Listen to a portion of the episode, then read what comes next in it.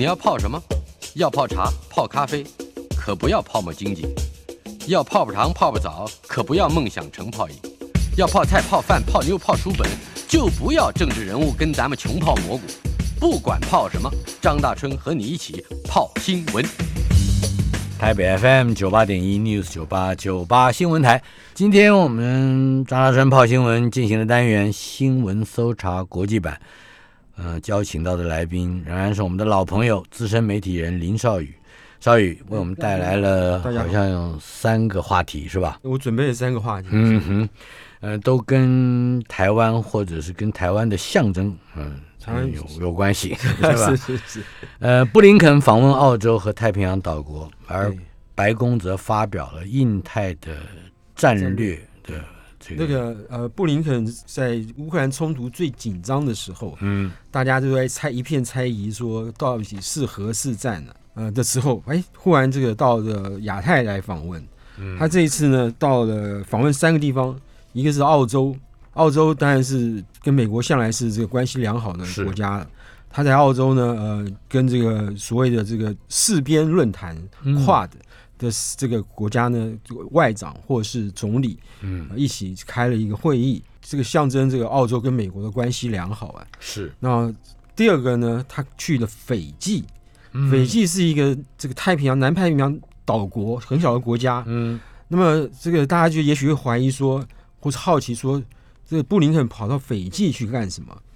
这而且布林肯呢是三十六年以来美国第一个访问斐济的国务卿。是你可以想想见，过去美国对于这个这些小岛国是多么的不重视。嗯哼啊，三十六年来没有一个国务卿去访问过。嗯哼那他这次到这边去做什么？然后第三个地方是夏威夷，夏威夷夏威夷，夏威夷是本来就是他美国，就是不算是访问了，嗯哼就等于是这个回程的时候到夏威夷去开个会。那么呃，一般的这个讲法是说，因为这个布林肯在乌克兰战事最紧张的时候，跑到这个亚太来，是传递一个美国政府的讯息，就是、嗯。虽然我们现在这个投注大部分的心力资源在乌克兰这个问题上面，是。可是呢，亚太地区呢仍然是我们最重要的战略的这个目标。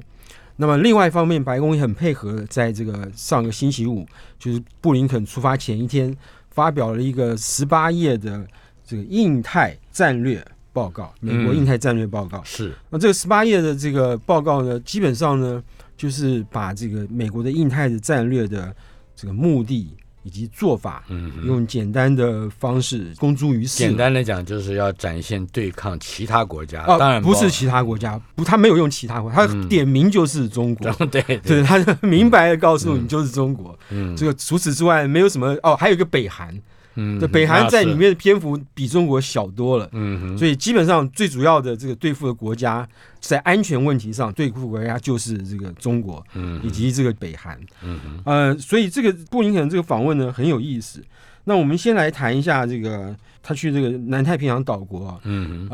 有有几个目的。南太平洋岛国呢，它基本上面临着几个呃生存危机。嗯第一个是气候变化的影响，是因为它这个气候变化让海水的这个每年的海水的这个高度就升高、升高、升高。它可能是全世界面临这个有一天它的国家会被海水淹灭，没有国土了，嗯这个这个困境，这个最快的国家。那么美国布林肯去的时候，答应他说，美国愿意帮助你做这个防治的工作啦，嗯或是这个想办法帮你这个就是想办法帮你解决，或或者是暂时解决这个问题，嗯愿意出钱出力。第二个，他面临的问题是呢，他的海域就是他的经济海域，或者他的常常有外国的渔船来非法捕鱼，嗯这让他们的当地渔民的生计以及这个国家经济受受受到影影响。美国说没关系，我派我的海岸巡防队，这工作是防御美国国土的、嗯海岸巡防队来这边帮你，怎么帮呢？已经是在伸张他自己的疆域了嘛？没错，他说怎么帮呢？我就允许这些南太平洋岛国的国家的执法人员坐上我的这个海岸巡防队的这个军舰，嗯然后呢，我就带着你去巡巡弋你的领海，然后别人看到说执法的还是你，我就担任这个交通的任务。嗯那别人看到是美国的海岸巡防队的船啊，那中中间就有一些政治上灰色的空间可以利用。是然后这是一个非常有趣的点子。第三个呢，就是他要在这个呃南太平洋这些岛国呢，增加要在这个马绍尔群岛增设一个大使馆。嗯。然后呢，意思就是说我用这个方法表示我重视这个地方的态度。嗯，我新设一个大使馆，派一个大使，原先没有吗？原先没有，他没有。原先美国跟马绍尔群岛有邦交，有没有有邦交，没有大使馆，嗯，对他没有我们都跟马绍尔是有邦交的，我们是小国啊，美国过去不在乎那个地方啊，嗯那些地方呢，对中华民国跟中华人民共和国来说是一个竞争的战场。嗯因为虽然我们跟中共是一个大一个小，可是为了要抢邦交国的数目，或者是或是要他们要挖我们墙角的是数目，我们在那边竞争很激烈。可是对美国来说，这个向来是不关痛痒的。那这次这几个动作或这几个这个政策宣示，那对于南太平洋岛国来说呢，美国希望他们能够敏感五内，也知道说美国开始重视这一块地方了。嗯那么美国当然重视这一块地方的目的，绝对不仅仅是跟中共抢邦交国，他没有必要去跟中共抢邦交国，嗯或是这个真的重视当地这个老百姓的福利啦，或者他们国家生存危机。他最主要的目的呢，就是安全，就是亚太地区的安全。嗯那用另外一个角度来讲，他所谓的亚太地区安全，就是他要在这边建立起一道这个防御中共这个出第一岛链的防线。它也就是第二岛链了，对，它基本上就是第二岛、第二岛链后面一点。嗯那么，或是我们用反过来讲，他就他就在岛上这边建立一道，呃，万一必须或是不得已跟中国大陆起军事冲突的时候，我这边可以作为各种不同目的的这个军事用途的基地。嗯我这边可以作为长城飞弹的基地，或是这个弹药后勤补给的这个油料的补给的基地等等等等。嗯那这个话当然布林肯是不会在访问中访问时候说到的。嗯可是呢，这个在亚洲重新建立起一道或是若干道对抗或是防堵中共防线的这个事情呢，是在这个印太的战略这个报告里面提到的。嗯那讲到这件事情呢，我们就回过头来呢，提一下这个印太战略里面的呃有几个想要达到几个目的啊。第一个是呢，他要这个把美国的资源大量的倾注在印太地区，包括开设新的大使馆或者使领馆，嗯然后呢，这个让这个呃印太地区的国家呢能够建立起更强的海域的意识，嗯 OK，这些做法。第二个呢是美国要在印太地区呢，呃，领导一个经济的这个论坛，经济的这个自由贸易区，或是用其他形式建立一个跟过去的 TATP 类似的一个一个经贸自由的自自由贸易的组织，对抗中国大陆。第三个是呢，要加强这个印太地区的贺主或是正责的这个能力。嗯，威慑的能力，对，那这个就跟这个军事上是有关的。我们我们待会再提一下细节。那第四个呢是 ASEAN，就是东协嗯，东南亚国家协会，它要这个增强这个东协这个的能力嗯的实力。再来就是他单独点名印度，他说呢，他要支持印度持续的这个崛起，以及在印度在印太地区这个区域的领导角色或者地位。也就是从地理上来看，嗯，从另外一个牛犄角上压制中是没错中国。没错，，对，因为印度是印太地区的大国，嗯。那么这个不可能，就算印太印太呃印度，它在人权的问题上记录不好，这这个可是美国人不会在意的，对，不会在意的。他这边也，他这边虽然没有讲到人权，可是他点名就是说我就是挺印度挺到底了。嗯那么你要怎么样去说他人权不重要？那同样的，我要跟中国大陆这个对抗对抗到底，那中国大陆的人权记录如何，那就很重要了。然后再来呢，就是要就是四方会谈，它要继续增强四方会谈的功能。然后呢，你讲的四方会谈就是美日印澳呃，对，这个 Quad 跨 Q U 对 A D 对，然后呢，在它要增强这个美国、日本以及南韩之间的合作。嗯，日本、南韩本来就是这个美国的有盟约的国家，嗯最后再来真是要他就要跟这个呃在太平洋岛国的国家，就是我们刚才说的这那几个国家，嗯要帮他们建立起在气候变迁影响下，这个能够有太有生存的能力。然后呢，再来是要支持本区，就是这个印太地区，呃，国家能够这个善良治理以及这个问责的能力。嗯然后呢，再来是这个支持一个公开的、有弹性的、安全的，以及大家能信任的科技的这个共同的平台或共同的知识，就是免得中共利用什么这个网络的。网络的进攻啦，或是华为里面装的一些间谍软体啦，来用便宜价钱卖给你啊！放心，这些我这些问题你就不必担心了。嗯，这技科技的问题呢，美国会来帮忙解决这些问题。所以这是他的几个这个具体的，在这个印太战略报告里面提到的具体的一个目标或具体的做法。是，这个是关于。布林肯访问澳洲所牵连出来的，包括这个白宫发表的印太战略，是吧？而台湾在在这里边，也就是在美国的印太战略里面的角色，在这一份战略报告里面，还有更多的有有提到吗？啊，有提到。呃，应该说，我们印象应该说，就是台湾呢，在呃印太战略里面呢，有扮演一个马前卒的角色。嗯，那这个这个马有改变吗？我 们还是没有没有改变，没有改变。可是多少年来都做法做法上有不同的。那我们大家如果大家回忆起这几个月美国对台湾的这些呃发言的支持，或是实质上的支持，你就可以想见，就可以大概大概脑中里面就可以冒出一副这个未来台湾在这个台湾这个马前卒的模样跟身形啊。最主要的是，美国希望在第一岛链建立一道。长城的建立到这个飞弹防御网，这个飞弹防御网呢是长存的精准的弹道飞弹，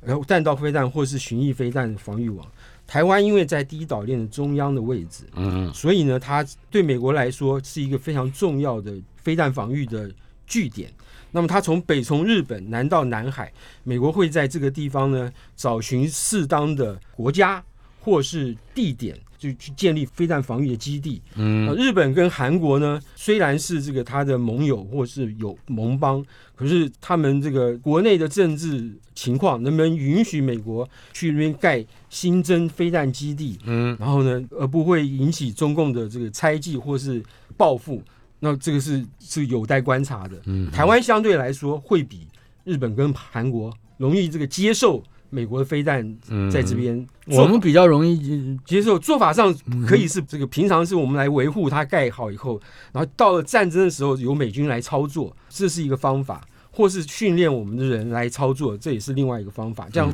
会避免两岸之间会这个会有紧张，会升高两岸之间的紧张情势。可是呢，这基本上可是你刚才讲的这个情况是已经升，一定会升高的。那基本基本上台湾是比较好讲话。另外呢，如果有如果美国还准备了一些备用的地点，比如说美属麦克罗尼西亚，在这个一个一个密克罗尼西亚，对，比如说帛琉，他也想利用，是对，像这些小岛或是美国的属地，或是一些这个这个一些平常这个根本没有。刚才你讲的马绍尔群岛也是其中之一。平常没有什么资源，可是就是因为它那个岛的位置，暂时有一些战术或战略价值的地方，它也可以来使用。哎，我我觉得很有趣。美国高阶官员表示，嗯哼。拜登政府会跟马绍尔群岛、密克罗尼西亚联邦和帛琉敲定一个名称叫做“自由联合协定”。哦，那个是不是？对对对对，那个是这个应该就是在为这几个地区。这个是是这个是过去就已经行之有年的一个旧的协定。是，只不过过去呢，因为美国根本就不重视这个地方，嗯，签了协定以后呢，也就也就就是把它摆在那里了。是，然后呢，北京呢，在这几年呢，趁虚而入。大量在这几个小岛国家投资，就是说我们替你盖一个什么旅馆啦、购物中心啦，等等等等，希望你们能够跟我们建交啦。那有些国家就已经被被我们的这邦交国就被北京给抢走了。是，那这些国家呢，跟大部分其他接受中共资助的国家一样，对于北京政府呢，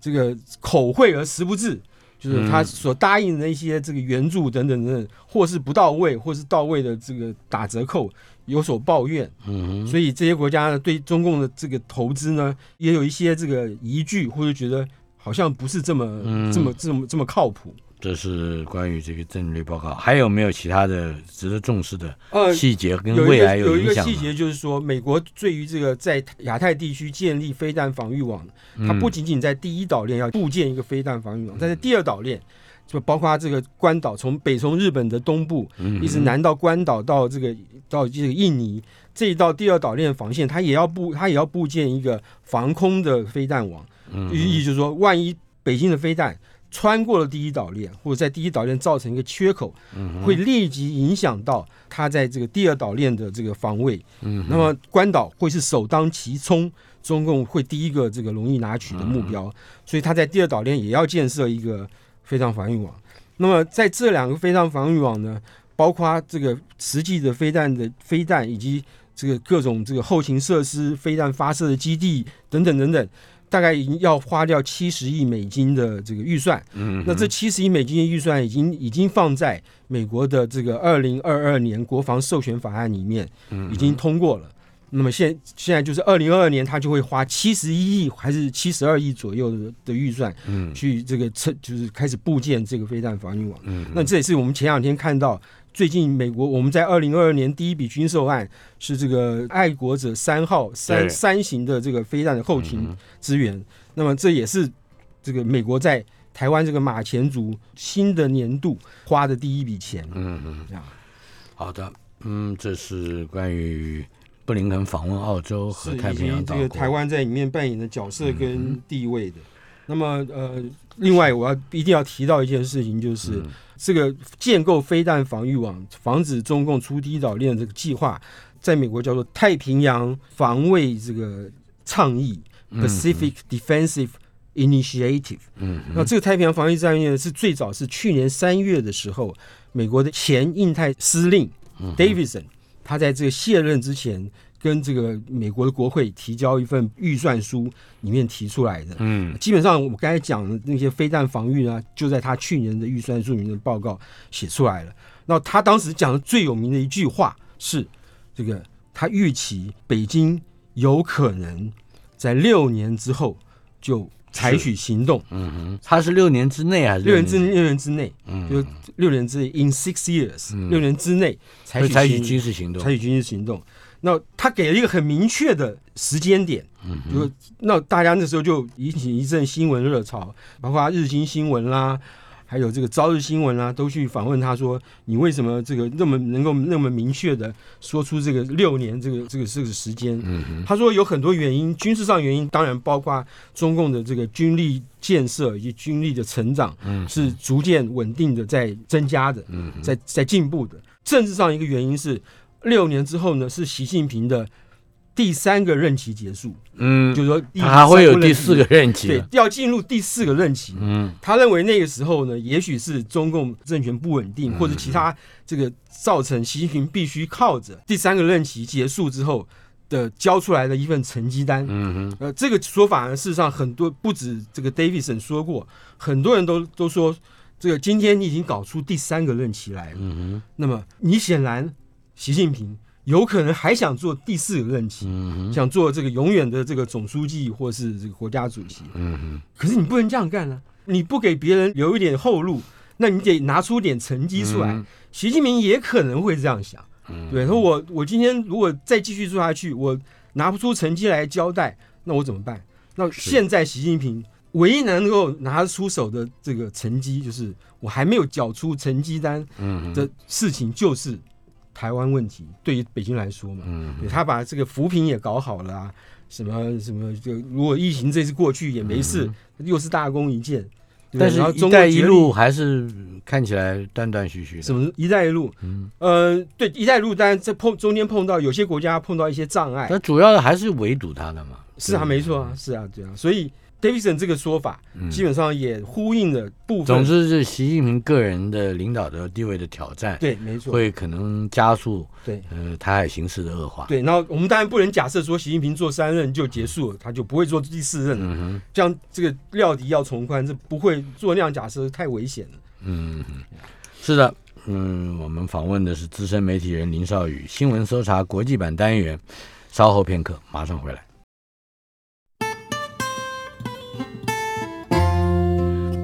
台北 FM 九八点一 News 九八九八新闻台新闻搜查国际版林少宇在我们的现场，少宇啊，是，我们刚才讲到了布林肯访问澳洲和太平洋岛国，嗯呃，以及白宫发表印太战略这个这个主这个倡议或者是主张啊。呃，接下来一个话题，相对于前一个话题，美国对乌克兰的态度可以看到台湾的未来吗？目前我看到的、这都是马前卒。对，可是目前我看到的大部分说法就是说，大家都在观察这个美国对乌克兰冲突这个处理的方法跟态度，嗯，那么是什么？他们认为可以从中看到未来，如果台湾有战事的话，是有这个美国会怎么样美国会？对会怎么样表现？他会我反而要倒过来看，我们现在不看现在的乌克兰跟未来的台湾，我要看的是现在的乌克兰跟过去的阿富汗。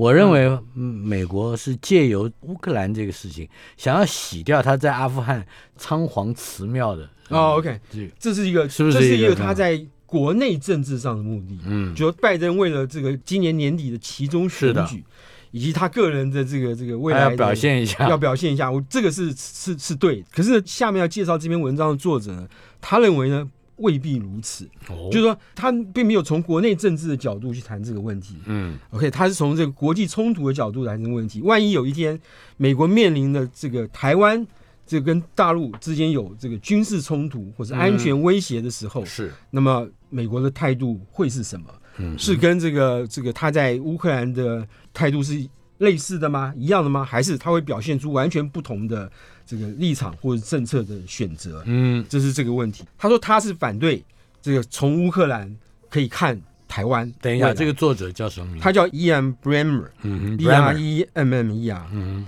他是以美国的一个小型智库叫做欧亚集团嗯哼，的这个创办人。欧亚集团是一个在纽约注册的一个这个小型非常小型的智库啊。嗯可是因为 Ian Bremmer 呢，他在这个国际政治跟国际关系这个研究圈子里面还算蛮蛮有名的。嗯，他就把这个智库呢，这个靠着他自己一个人的力量呢，搞得有声有色，不仅出写报告啦，还会这个做一些危机、国际危机风险评估的这个、这个咨询服务啦，还弄了一个媒体啊，其实还蛮蛮好看的。蛮热闹的，是吧？对对，这个有时候会有一些出人心裁，是或是别人没有想到的一些观点。嗯我是偶尔会去这个参考一下他的文章，他有一篇文章就专门讲，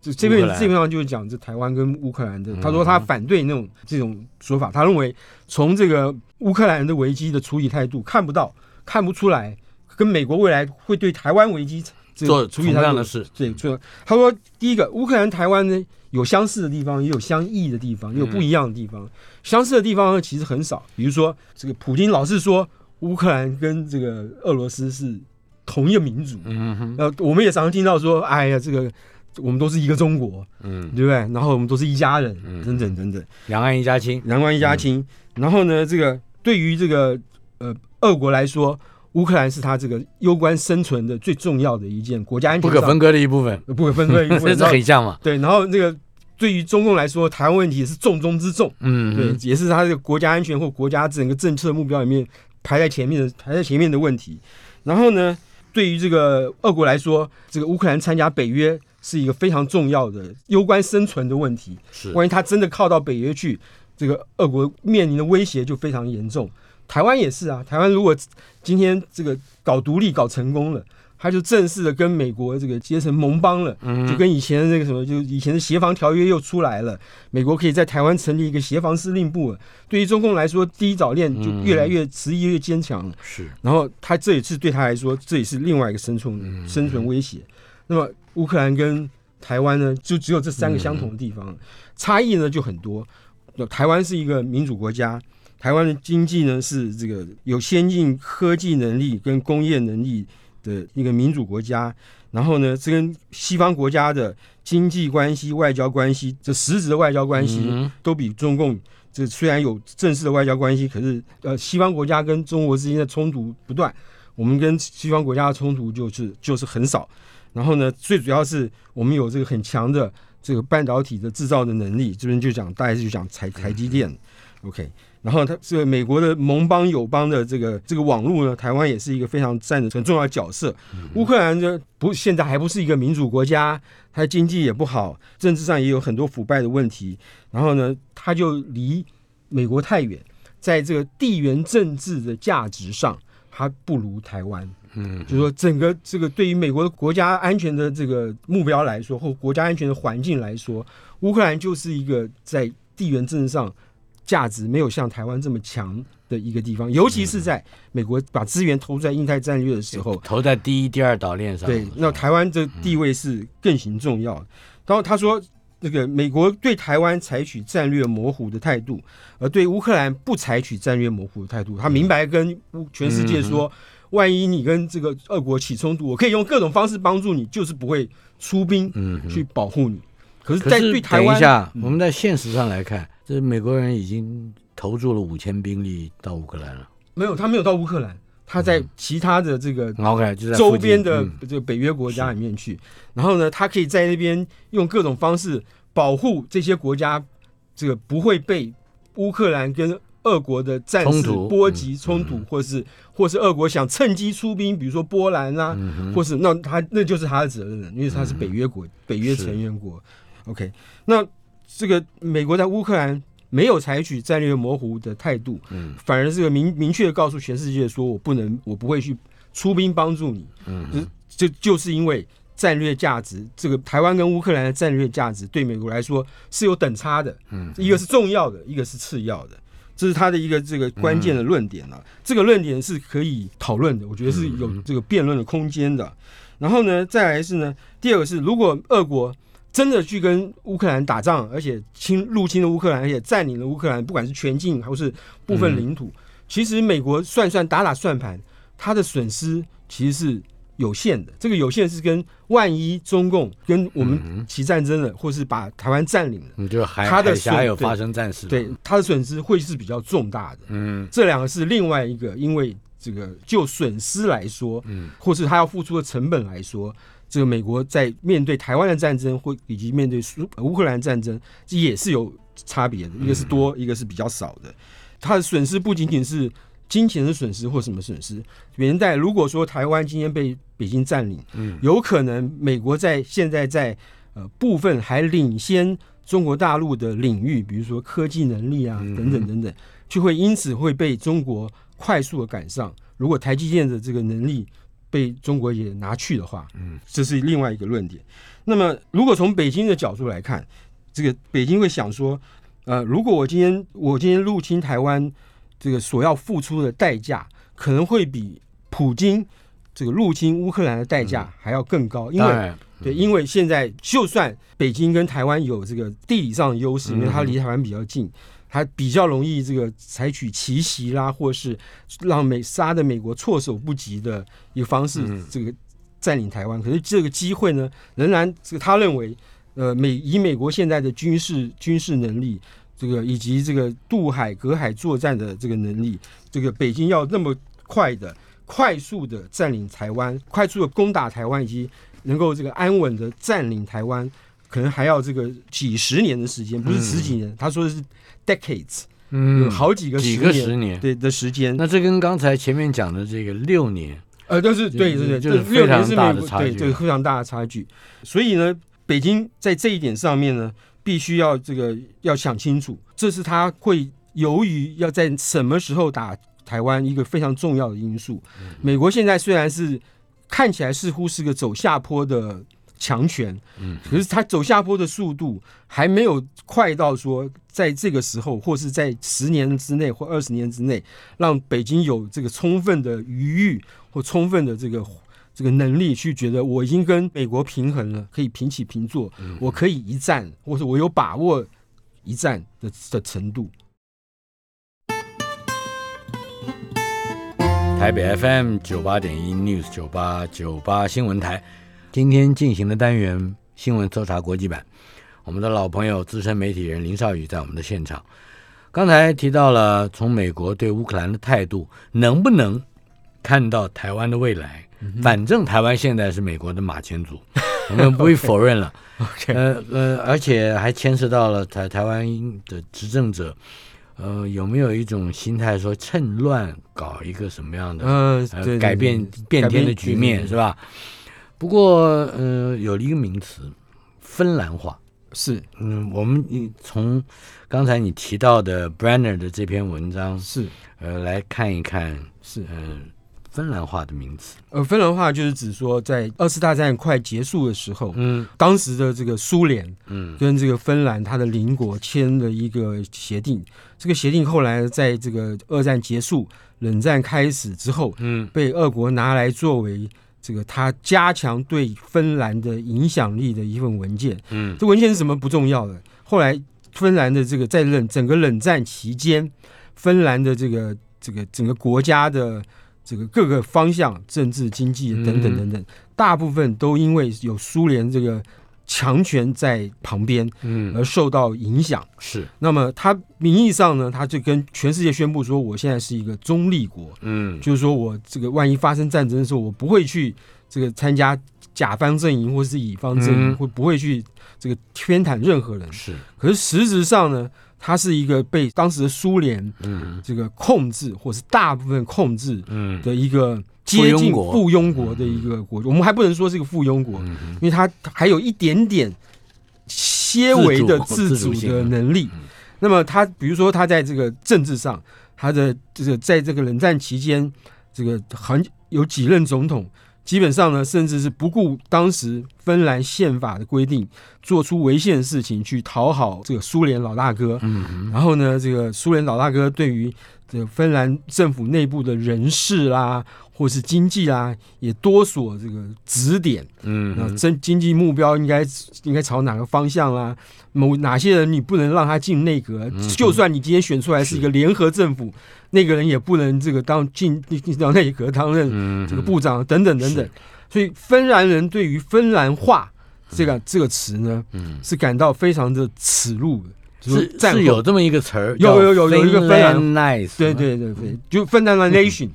对，那所以芬兰话呢，名义上是说哦，芬兰在这个这个两大阵营之间，当时的美苏阵营之间不采取立场，采取的是中立的态度。嗯可是实质上，芬兰话意就是说，你就是某一个强权的附庸国。是。那我们现在讲到，就讲到我们前面讲的这个台湾未来，从乌克兰能不能看到台湾？乌克兰现在目前这个我们这个节目播出的时候现状，有很有可能是他就是这个宣布说，既然俄国在乎的是我要不要加入北约，因为这场冲突就基本上就是是为了这个问题是这个是重点了嗯。而起的话，那我就宣布我在比如说十年之内，或是二十年之内，嗯。或是我不永远不会参加北约，嗯这个就等于是让普京有一个下台阶，或是让普京达到他这个百分之六十七十的这个期待的希望，那么这个冲突就解决了。嗯但是这个解决方式代价对于乌克兰来说是什么？它就等于是一个芬兰化的国家，嗯因为它就在苏联旁边，就跟当年芬以后兰。仍然会被指点一江山，一定嗯对。现在以现在乌克兰的情况，内部这个乌克兰政府、联邦政府或者是首都里面有那么多这个俄罗斯的这个傀儡政客在里面，嗯难保未来这个他不会在乌克兰扶持一个傀儡政权，嗯这是非常有可能的事情，因为对普京有非常大的好处。嗯那么它岂不是一个芬兰化的国家吗？同样的，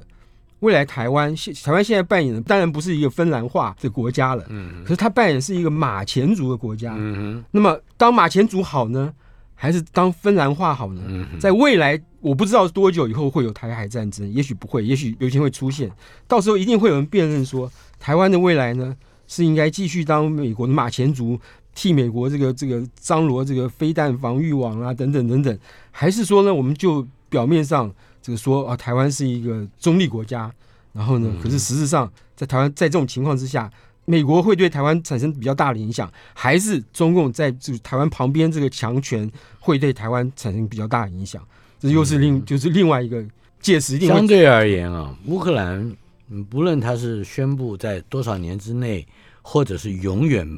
不参与北约，呃，来解决这一次焦灼的情况，甚至是一触即发的战事，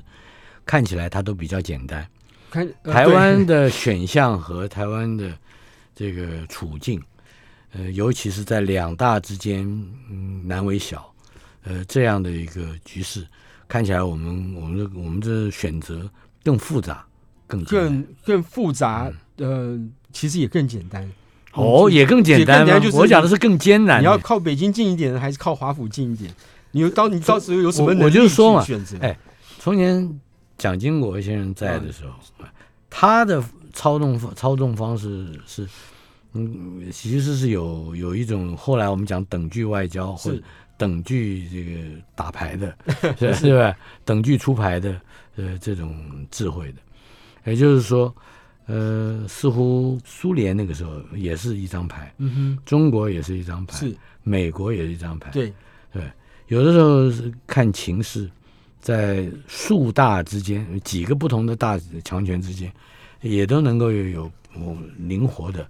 呃空间嘛。对，没错，没错。我那继续讲一下这个 Ian Bremer 这个文章的最后一个观点。他说，这个很多人反对这个美国对乌克兰就是只到此为止，嗯我的红线在这里，我就是不会去帮忙打仗，其他我都可以帮忙。他说，这个美国，这个美国，这个在道义上啊，或者什么这个价值上的这些事情，就会给落落入一个不能信守美国承诺的这嗯个口实。比如说，美国注重人权，反对独裁政府，那你在这件事情上面，你就对俄国示弱，你就找一个因为乌克兰不是北约这个理由，你去不去帮忙？对，嗯那你为什么当初帮忙阿富汗？那你为什么阿二十年之后又又弃阿富汗于不顾？嗯你前面已经有一次的坏记录了，越南对，那你、嗯你现在还要在乌克兰这样这样一个想要急于脱离独裁政权、想要民主的国家，嗯你却不帮他忙，你这不信守承诺，你将来会这个没有信用这件事情，会对你的国际实力、国际信用造成影响。伊安·本本说。不是这么回事的。所谓的这个国际上信守承诺这件事情，根本不是这样操作，因为全世界都知道乌克兰对美国来说是次要的战略地位。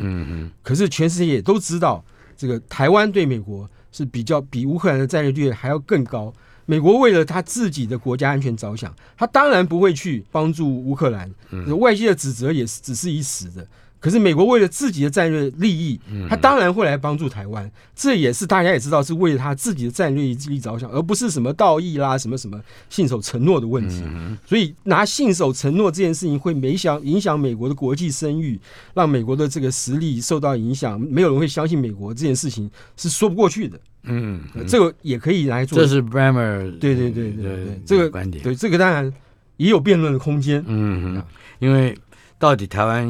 能是不是具备着那么样丰富的、庞大的美国利益？对，这我们必须比 Bremer 打更大的一个问号。就因为我们是切身的当事对呀国，对，没错没错，嗯，对。然后这个当然，那另外一个讲到这个习近平愿会不会在这个时候攻台，他除了要想到说，万一他攻台失败。因为他现在实力不如美国，那么他会他的经济也会受到影响，他的外交也会受到影响，这对他个人的统治跟共产党的统治，呃，都会造成很大的伤害。他要不要冒这个风险？嗯，另外一个是，如果他不冒这个风险，他的好处在哪里？Bremer 认为说，习近平有的有的优势就是时间，嗯因为中国不像俄国是一个，俄国是一个正在衰败的强权，嗯中国是一个正在崛起的强权，他大有时间再等个十五年、十年、嗯十年或是二十年，如果他要继他能够继续做下去的话，那么到时候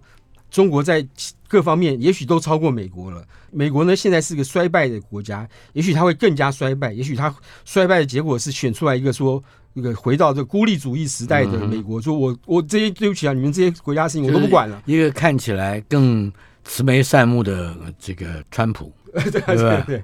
或是或是真的川普，或真的或者真的川普就选上川普看起来人缘又好了一点。没错。然后他选，那这时候优势这个大到底是对美国的祝福还是诅咒呢？呃，这个很难讲。可是对习近平来说，这是一件好事，因嗯为时间是站在他那边。到时候他他要攻台，就是比现在就攻台，他要冒的风险就小得多了。那么，以基于以上理由，所以这篇文章认为说，我们从乌克兰不见得能够看到美国对台湾将来万一起冲突的时候的态度是什么。嗯哼，哎，我看到你所列的这个 item 上面有另外一个话题，